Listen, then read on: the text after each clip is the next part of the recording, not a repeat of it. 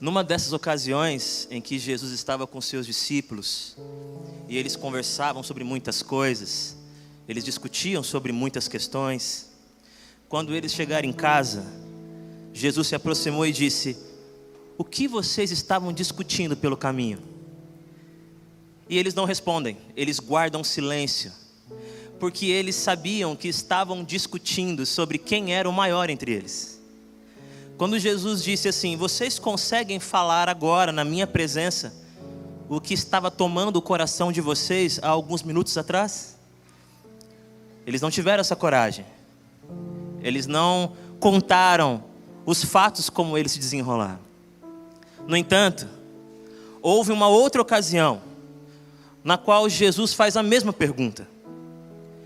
Ele havia acabado de descer do monte aonde ele se transfigurou diante dos discípulos Tiago, Pedro e João, um momento de muita glória, um momento eh, de, de um sobrenatural maravilhoso, tão maravilhoso que alguns deles disseram que ficariam ali para sempre, ou que queriam ficar ali por um longo tempo, apenas experimentando aquela sensação e contemplando aquela grandeza.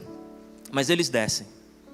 E quando eles chegam no pé da montanha, há um grande barulho, uma discussão. Muitas pessoas, uma multidão. E havia ali alguma disputa, alguma argumentação, algum conflito. E mais uma vez, na história bíblica, Jesus faz isso. Ele se aproxima daquela multidão e pergunta: O que vocês estão discutindo? Mas, para minha surpresa, lendo o texto, essa história é narrada em Mateus, Marcos e Lucas. Eu li mais demoradamente Marcos capítulo 9. Para minha surpresa, a multidão escuta a pergunta de Jesus: Por que vocês estão discutindo? Ou sobre o que vocês estão falando? O que está acontecendo? Eugene Peterson, na sua tradução, diz assim, na sua paráfrase: qual é a razão de tanto alvoroço? Mas, para minha surpresa, a multidão não fala nada. Ninguém levanta a mão rapidamente e diz assim: Senhor, eu te informo. Nenhum mestre da lei que estava ali ao pé da montanha se manifesta. Um homem se aproxima. Mateus diz que ele se ajoelha. Lucas diz que ele grita.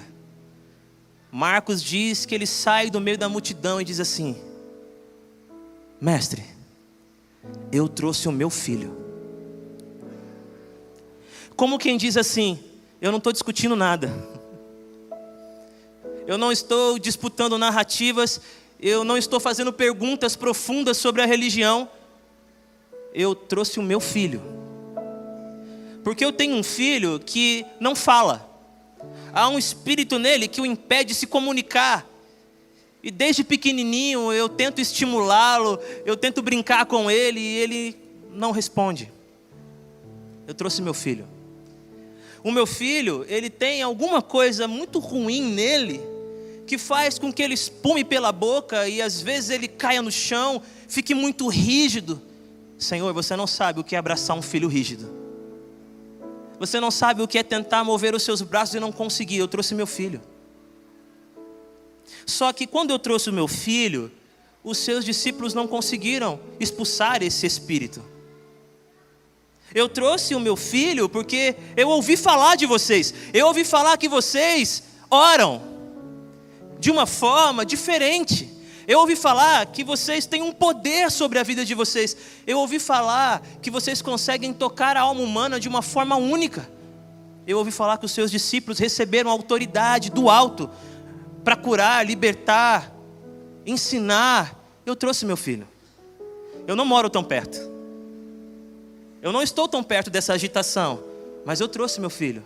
Eu carreguei. Alguns me ajudaram. Durante a vinda dele para cá, ele já teve alguns ataques. Durante a vinda dele para cá comigo, eu já experimentei de novo a dor de ver o meu filho sofrendo. E ele sofre muito, Senhor. Eu já te contei que ele é meu único filho. Lucas diz que é o único filho. Eu já te contei, Senhor, que ele se joga no fogo e na água muitas e muitas vezes. Quando ele fala isso, penso eu que ele estende a mão e é possível ver as cicatrizes, as marcas de um pai que coloca a mão no fogo para salvar o filho. Marcas de alguém que vive constantemente dizendo para si mesmo: eu tenho que fazer alguma coisa por ele. Jesus então acolhe aquele homem. Ele olha para aquela multidão que estava discutindo, que estava debatendo, e ele diz assim: Que geração incrédula! Até quando eu terei de estar com vocês? Quanto tempo mais vai demorar para vocês entenderem que tipo de fé eu vim ensinar? A fé que eu vim ensinar para os meus discípulos é de não abandonar esse menino até que ele se levante. E se ele não se levantar, que quando eu descesse da montanha, vocês estivessem ajoelhados. A fé que eu vim ensinar para vocês, não é fé que disputa espaço, é fé que se faz espaço para quem não tem. Ô oh, geração incrédula, até quando vocês vão duvidar de que a experiência de caminhada comigo torna vocês amorosos, gentis, acolhedores? Aí eu não tenho dúvida que a única coisa que vocês discípulos estão pensando é: por que eu não consegui expulsar esse demônio? Qual é o meu defeito? Por que, que eu fui envergonhado na frente dos mestres da lei? Não! Pensem nele. E Jesus diz para aquele homem: tragam-me o menino, tragam-me o seu filho, tragam ele aqui agora. E enquanto eles estão levando o garoto, ele tem mais um ataque. Ele cai de novo no chão, começa a rolar, a sua boca começa a espumar. Jesus olha para aquele pai marcado pelas vezes em que ele precisou tirar o filho do fogo e da água, e pergunta: Há quanto tempo acontece isso com seu filho? E ele responde: Desde a sua infância, desde que ele era muito pequenino. E acontece muitas e muitas vezes. E aí, esse homem que estava numa multidão como essa, ele até aquele momento não conseguia cantar do jeito que nós cantamos aqui ele, ele não conseguia se expressar como expressamos o nosso coração agora aqui. Tudo que ele conseguiu dizer foi: Senhor, se você pode fazer alguma coisa, tem compaixão de nós. Se você pode, porque hoje é tudo que eu consigo dizer. Se você pode. E o Senhor Jesus disse: Se podes, tudo é possível aquele que crê. Mas o texto diz que imediatamente o homem, imediatamente o homem, oh peraí, eu creio, mas me ajuda a vencer a minha incredulidade. Tudo que eu falei aqui, você pode encontrar de uma forma muito melhor explicada em Marcos, capítulo 9, a partir do verso 14. E você pode ler até o versículo 30, 31, 32, toda a perícope. E você vai se lembrar dessa história. E por que, que eu estou compartilhando esse texto com vocês nessa manhã?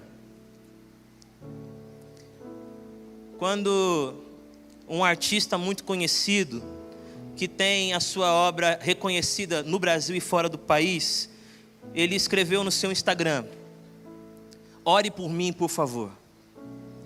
Por ser alguém muito conhecido, por ser alguém com muitos seguidores, houve uma comoção. Várias pessoas foram até o perfil dele e escreveram mensagens e mais mensagens, milhares. E eu fiquei com essa experiência no coração de alguém que, por alguma razão, seja porque estava com algum problema, seja porque precisava de uma, uma iluminação, precisava de um conselho divino para tomar uma decisão, não importa qual seja a motivação do pedido, aquele homem, naquele momento, diante da tela do seu celular, ele pensou na gente. Ele pensou na igreja de Jesus, ele pensou nos discípulos de Jesus, ele pensou em nós. E ele colocou lá: ore por mim, por favor, ore por mim, por favor. Como alguém que acredita que a igreja de Jesus recebeu do alto uma capacitação de ser uma comunidade orante, uma comunidade que ora, uma comunidade que intercede, uma comunidade, como dizem os meus maravilhosos amigos pentecostais, que se coloca na brecha, uma comunidade que tem um coração agigantado para acolher o outro. Ore por mim, por favor. E eu imaginei quantas e quantas pessoas das mais variadas áreas da vida, das condições sociais mais distintas, também olham para a igreja de Jesus com esse clamor. Eu quero ouvir o que vocês pregam. Eu quero aprender sobre o Jesus que vocês apontam. Sim, eu quero experimentar a maravilhosa sensação de estar numa comunidade que adora, que se quebranta. Mas existem vários momentos da minha vida que tudo que eu quero é pedir: ore por mim. Ore por mim. E nesse texto, há um pai que se aproxima de uma comunidade, de pessoas que seguem a Jesus. É verdade que existem outras que estão apenas ao redor com curiosidades e questões pessoais, mas ali estão pelo menos nove dos seus discípulos, porque outros três discípulos de Jesus estavam na montanha com ele. Ele procura aquelas pessoas porque ele carrega consigo algo muito maior do que uma questão pessoal, ele carrega consigo a vida. Ele carrega consigo um núcleo de existência que o afeta completamente, como quem diz assim: Eu não tenho mais nenhum outro lugar para ir, eu não tenho nenhuma outra porta para bater. Me disseram que aqui é um lugar onde vocês oram, oram para que a maldade seja expulsa ora para que as relações sejam conectadas ou reconectadas. Vocês oram. Mas quando ele chega lá, e ele coloca o seu filho nas mãos das pessoas que seguem a Jesus, eles não conseguem fazer nada.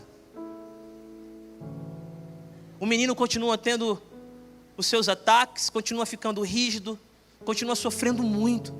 Os discípulos não conseguem fazer nada mas eles receberam autoridade para fazer.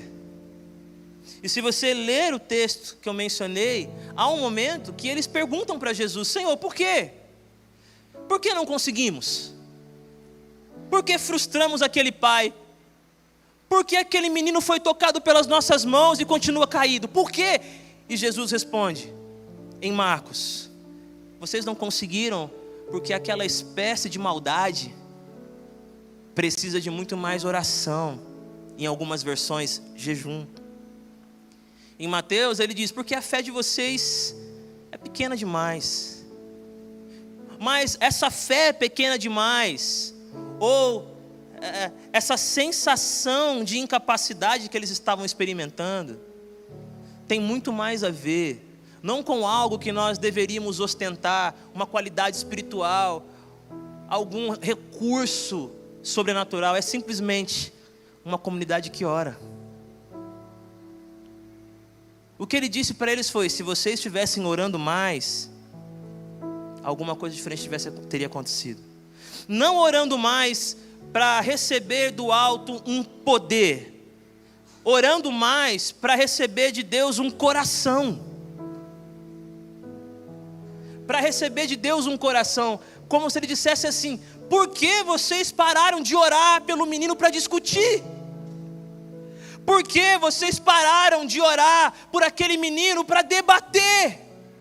Por que vocês deixaram os mestres da lei arrancarem você de algo tão importante para ficarem falando sobre se a culpa é do pai, a culpa é da mãe. Se tem demônio é porque a família não é legal, é porque ele não é dizimista, é porque ele tem alguma culpa do passado. Por que que vocês saíram do lugar do cuidado? Vocês pararam de orar pelo menino para discutir. Se a gente tomar como absoluta a ideia de que ele também cita jejum, jejum é muito mais o que eu deixo de fazer do que eu faço. Ele não está dizendo, vocês não conseguiram porque deixaram de fazer algumas coisas importantes, ou melhor, porque vocês precisam fazer algumas coisas. Não, é para deixar de fazer algumas coisas. Jejum é dependência. Jejum é, eu não preciso disso para me dedicar a isso. E aí o pastor Robinson pode explicar melhor. fera nas disciplinas espirituais. Eu estou aqui nessa manhã para falar primeiro para você, que carrega algo mais do que uma discussão no coração. Você que carrega algo mais do que querer dizer que está no lugar certo. Você que carrega algo mais do que a vontade de se identificar em relação a essa ou aquela comunidade. Você que carrega algo mais do que uma prancheta para ficar anotando. Você que carrega em você vida. Vida ferida, vida cansada. Você que quando Jesus pergunta: Ei, o que vocês estão discutindo? Você responde: Não, Senhor, eu não estou discutindo nada. Eu só trago um coração ansioso e que precisa do seu toque. O que vocês estão discutindo? Não, Senhor, estou discutindo nada. Eu vim aqui porque a minha família está derrotada, destruída, e eu fiquei sabendo que o Senhor é um Deus que pode restaurar relacionamentos. O que vocês estão discutindo? Eu nada, Senhor. Eu trouxe o meu filho o meu filho que luta contra um vício, e que eu convido para estar em comunidade há anos, e ele veio hoje, Senhor. Eu trouxe meu filho, eu trago meu pai alcoólatra, eu trago uma família destruída, eu trago sonhos frustrados, eu trago o meu medo de me dedicar, eu trago um silêncio nocivo, eu não consigo falar o que eu sinto, eu trago experiências do passado que me acorrentam. Senhor, eu não vim discutir, eu vim dizer que a minha vida está totalmente entregue ao Senhor. Ajuda-me, Senhor. Ajuda-me, Senhor. Se você é alguém aqui ou que está acompanhando pela internet, alguém que por alguma razão resumiu a fé cristã a uma ética, resumiu a fé cristã a um jeito de viver, que nessa manhã você se lembre, você que está nessa condição, a fé cristã não é só um jeito de viver, a fé cristã é caminho para quando a vida não tem jeito. É caminho para quando nós estamos emparedados por uma, por uma, uma série de situações que apequenam o nosso horizonte. Essa história foi escrita por Marcos, por Mateus, por Lucas, para as comunidades de fé daquele momento histórico, porque precisava realimentar neles a fé em um Jesus que vai muito além do que códigos morais um Jesus que vai muito além do que soluções infalíveis para as suas reflexões existenciais. Por mais que ele faça tudo isso, é um Jesus que acolhe seu filho, é um Jesus que acolhe seu pai, é um Jesus que acolhe a sua experiência de vida, é um Jesus que acolhe o seu fracasso, é um Jesus que te vê na multidão. Porque ele não vai discutir com o mestre da lei. Ele não para o que está fazendo ali para, ó, oh, os meus discípulos estavam certos. Não, ele, ele fala: traga um menino. Traga um menino. E ele pergunta: meu Deus, o próprio Deus, sabe? Só quem já viveu isso. O próprio Deus, aquele que não precisa de nada e nem ninguém, autossuficiente claro, se revelou humano, vulnerável, mas o Deus Todo-Poderoso, ele se aproxima daquele pai e pergunta: há quanto tempo isso acontece? Só quem já foi surpreendido por uma pergunta amorosa como essa, entende o valor que ela tem. Porque a comunidade que ora é a comunidade que faz perguntas preciosas.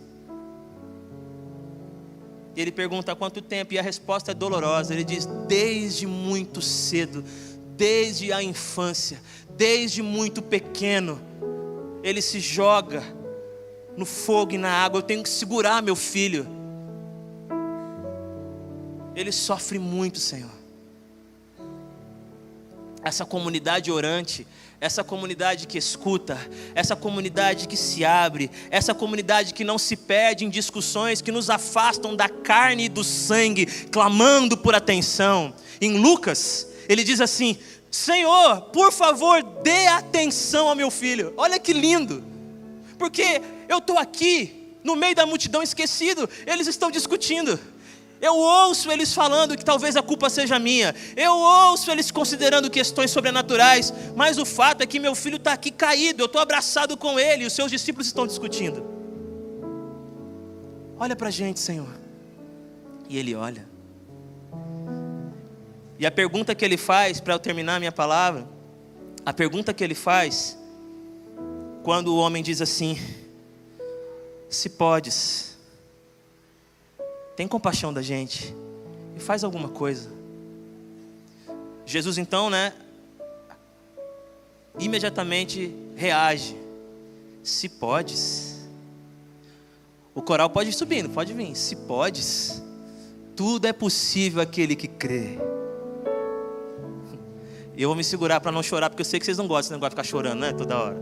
Mas eu sou chorão. Inácio, ele responde mais ou menos assim: Senhor, eu tenho dúvidas. Quando eu vejo meu filho se jogando no fogo, eu tenho dúvidas. Quando eu o levanto a décima vez da água, eu tenho dúvidas. Mas eu vim até aqui, carreguei meu filho, sabe por quê? Porque eu creio. Ainda que a minha fé não seja perfeita, porque a minha história me questiona tantas coisas, eu creio. É por isso que quando seus discípulos não conseguiram expulsar o demônio, eu fiquei, porque eu creio. Tanto creio, Senhor, que eu estou aqui diante de Ti pedindo compaixão, porque é tudo que eu consigo pedir. Eu não tenho fórmulas, eu não tenho dinheiro, eu não tenho nada para te oferecer, eu não tenho a oração certa, tudo que eu tenho é um coração quebrantado que ama meu filho e está dizendo para ti: igreja é ficar discutindo, igreja é deixar uma criança caída para ficar debatendo ideias, ou não, Senhor? Igreja é compaixão, é isso que eu peço, é compaixão. E o nosso Senhor liberta aquele menino. Aquele menino começa a falar de novo, ou pela primeira vez, na verdade. Aquele menino fica em pé. Ele vê o fogo e não vai para na direção dele. Aquele menino não procura água para se afogar porque ele está liberto. Jesus tem poder para libertar, igreja. Jesus continua sendo o Deus que se compadece, o Deus que chora, mas o Deus que consola e traz conforto através do seu poder miraculoso também. Ainda que muitas coisas não se resolvam do jeito que gostaríamos. Já contei essa história, vou terminar com ela. E a Marcena aí está cantando, show. Eu tenho três irmãos, né? O mais velho é o intelectual da família, professor na USP, papapá, gêniozinho, poeta, escritor, livro escrito. Tem o caçula, que é o evangelista, o teólogo, lê tudo que você imaginar. E tem o Thales, que é o Missões Urbanas, trabalha com um projeto com skatistas, um cara sensacional. Mas desde os 11 anos de idade, o Thales tem diabetes, aquela diabetes que exige um pouco mais da gente, né? Tomar insulina duas vezes ao dia, é, vários episódios de desmaios por conta da glicemia baixa, por aí vai.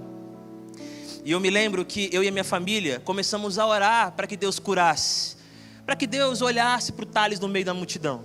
E orávamos, orávamos. Eu era bem pentecostal na época, hoje eu sou meio pentecostal. Na época eu era mais. Então, 5 horas da manhã eu estava orando, porque eu achava que 5 horas da manhã era mais fácil Jesus ouvir. Ai, ai. Tem menos gente orando nesse horário, o tráfego é menor, né? Vai que. Então, 5 horas da manhã eu estava lá, joelho no chão, pá! Orei muito pelo Thales. E orava assim, Senhor, que o Senhor cure meu irmão. Essa era a minha oração, cura meu irmão. Um dia, eu estava em casa e recebi a ligação do Baruque não trabalhava com ele na época. Eu trabalhei 20 anos com o Baruch, na época eu não trabalhava. Era só aquele fã alucinado, mas ele me conhecia de longe. Ele me ligou e disse assim: Tiago, você quer vir aqui? Vai ter um evento, depois você dorme lá em casa e tal. Eu fiquei empolgado, confesso. E estávamos apenas eu e meu irmão em casa. E eu falei, cara, você se vira sozinho? Ele falou, claro, me viro. E eu fui para balada, né? Balada gospel. E fomos eu e o Baruque, tal, acabou o evento, fui para casa dele, estava lá dormindo. De madrugada, lembra? Pentecostal? Deus me acordou. Tiago, vai para casa. Na Vila Mariana, eu morando em Itaim Paulista. Imagina. Aí eu achei que era brincadeira, né? Tô. O Espírito tá brincando comigo, mas eu fiquei muito incomodado e fui para casa. Quando eu cheguei em casa, depois de uma longa viagem, eu fui até o quarto do meu irmão achando que ele estava passando mal. Quando eu entrei no quarto, eu falei, Thales, está tudo bem? E ele respondeu: Tava até você me acordar. Eu, ah, brinca, tudo bem, então eu entendi errado e fui dormir. Mas de novo eu me senti incomodado e eu fui até o quarto dele e ele estava passando mal. Ele estava tendo um, um ataque de hipoglicemia. E eu não sabia o que fazer, só tínhamos nós dois. Eu peguei uma latinha de Coca-Cola, dei para ele todinha, né? Com a boca meio cerrada, ele bebeu. E aí depois eu corri e não sabia o que fazer, para lá e para cá eu tive uma ideia. Coloquei ele na sala e coloquei um CD do Raiz Coral para tocar, aquela música A Coroa que Jesus usou, fora feita para mim e tal. Penteca, gente. A música vai cuidar dele.